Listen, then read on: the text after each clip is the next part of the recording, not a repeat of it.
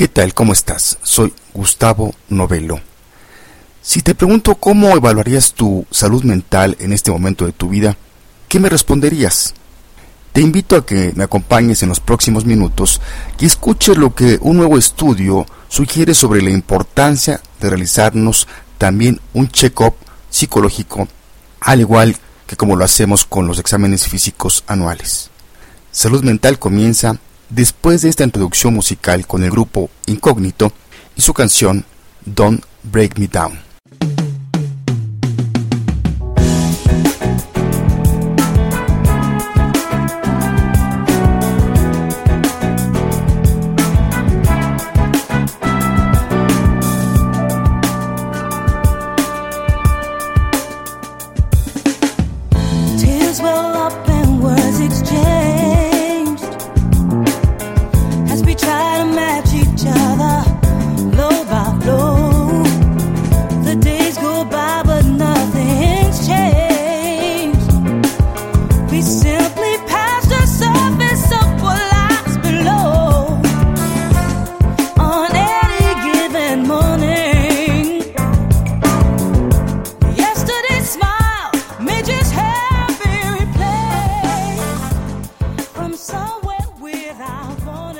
Me da mucho gusto que me acompañes una vez más en otro episodio de Salud Mental, en este caso el número 124. Soy Gustavo Novelo y te saludo desde el Centro de Psicoterapias México en el World Trade Center, en la bella capital mexicana, donde ya por cierto se siente un clima más primaveral con un cielo azul.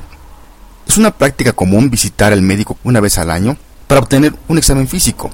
La visita es a menudo un mantenimiento preventivo o encuentro diseñado para evitar enfermedades o a tener una enfermedad en etapas tempranas que permitan una intervención efectiva. Un nuevo estudio de la Universidad de Cambridge sugiere que la sociedad y el gobierno deben dar prioridad a la salud mental de la misma manera como lo hacemos con la salud física. En general, damos por sentado que nuestra salud mental está garantizada si llevamos una vida normal. Pero, al igual que nuestro cuerpo, es importante mantener nuestro cerebro en forma. Cada año, uno de cada cuatro adultos sufre de un trastorno mental. Como resultado de ello, en los Estados Unidos, Reino Unido y Canadá, los trastornos mentales son la principal causa de discapacidad con la depresión y la ansiedad a la cabeza. Así como los corredores comprueban su pulso cuando están realizando esta práctica, hay que alentar a las personas a mantener regularmente un ojo sobre el estado de su salud mental. A menudo la gente espera mucho tiempo para buscar ayuda, por lo que su condición se hace más difícil de tratar. Por esto es importante educar al público en general acerca de los síntomas más comunes que nos den pistas sobre nuestro estado anímico y que sean conscientes de la importancia de la detección temprana y la intervención. La salud mental y física no son mutuamente excluyentes. El ejercicio es bueno para la cognición, estado de ánimo y la salud física. Tú puedes mejorar tu salud cerebral y la cognición a lo largo de tu vida a través del ejercicio y el aprendizaje, los cuales han demostrado que aumenta la neurogénesis en el cerebro. El bienestar psicológico, sobre todo en los primeros años de vida, es importante para inculcar la resistencia a lo largo de la vida. En este estudio se habla también del uso de la innovación y la tecnología para mejorar nuestra salud mental. La innovación está dando lugar a nuevos tratamientos, tanto farmacológicos como psicológicos. Por ejemplo, mediante aplicaciones de telefonía móvil, será de gran beneficio para las personas sanas y aquellas con problemas de salud mental por igual. Ya en otro episodio de salud mental hablamos sobre algunas de estas que ya están disponibles para adquirirlas en forma gratuita o a un bajo costo. La tecnología para la detección temprana de, problemas de la salud del cerebro y el seguimiento de problemas de salud mental es esencial. Esto promoverá la detección precoz y el tratamiento eficaz temprano, así como la planificación de la salud pública.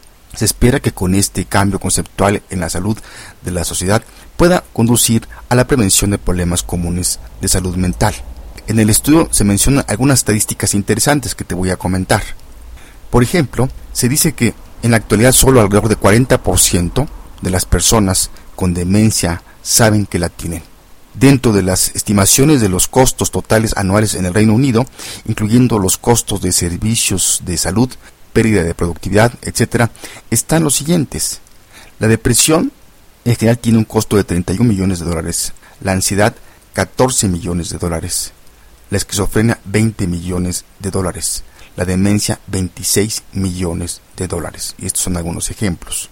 Cada paciente con enfermedad de Alzheimer que recibe evaluación y tratamiento temprano ahorra a la sociedad en el Reino Unido 12 mil dólares. No cuento en este momento con estadísticas al respecto en México, pero yo creo que no estamos muy lejos de las que vemos que reporta este estudio en el Reino Unido. De acuerdo a mi experiencia, ya mucha gente no, no ve al psicólogo como sinónimo de si estás loco, sino como una forma preventiva o incluso para desarrollar su potencial. Sí creo importante que los gobiernos en todo el mundo le den más importancia a la parte preventiva de los trastornos mentales. La salud en general y en particular la salud mental no son un lujo, ya que una sociedad enferma psicológicamente se dirige a la autodestrucción. Y quiero estar viendo varios síntomas en este momento. Tan solo echemos un ojo a las noticias que podemos ver a diario, que si no son atendidos nos pueden llevar a esos escenarios apocalípticos de alguna de esas películas de ciencia ficción futuristas, que son como un foco rojo que nos dicen que si no nos cuidamos como sociedad, esto es lo que podemos llegar a ser. Como siempre, eh, buscamos al recomendar algún libro. En este caso, te vamos a recomendar el libro Guía Práctica de la Salud Mental del autor Alfonso López Caballero, editorial CCS. Y cerraremos con una frase célebre, en este caso del poeta francés Vincent Bourdieu, que dice lo siguiente: El secreto para tener buena salud es que el cuerpo se agite y que la mente repose. Pues bien llegamos al final de este episodio número 124. No sin antes decirte que nos puedes escribir o escuchar o bajar los episodios anteriores entrando a nuestro portal www.psicoterapias.mx o en www.poderato.com diagonal salud mental y también te puedes suscribir en iTunes. Te dejo con el grupo Incógnito y su canción Don't Break Me Down. Me despido de ti desde el Centro de Psicoterapias México en el World Trade Center desde la bella capital mexicana. Soy Gustavo Novelo, nos estamos escuchando por aquí. Hasta entonces.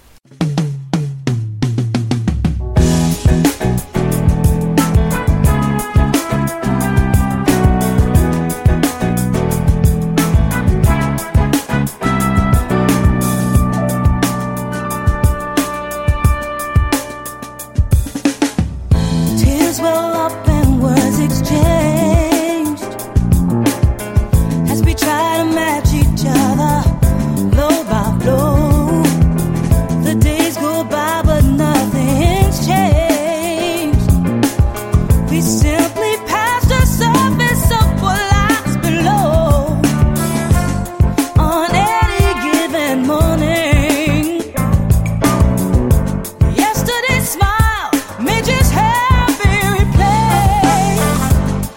from someone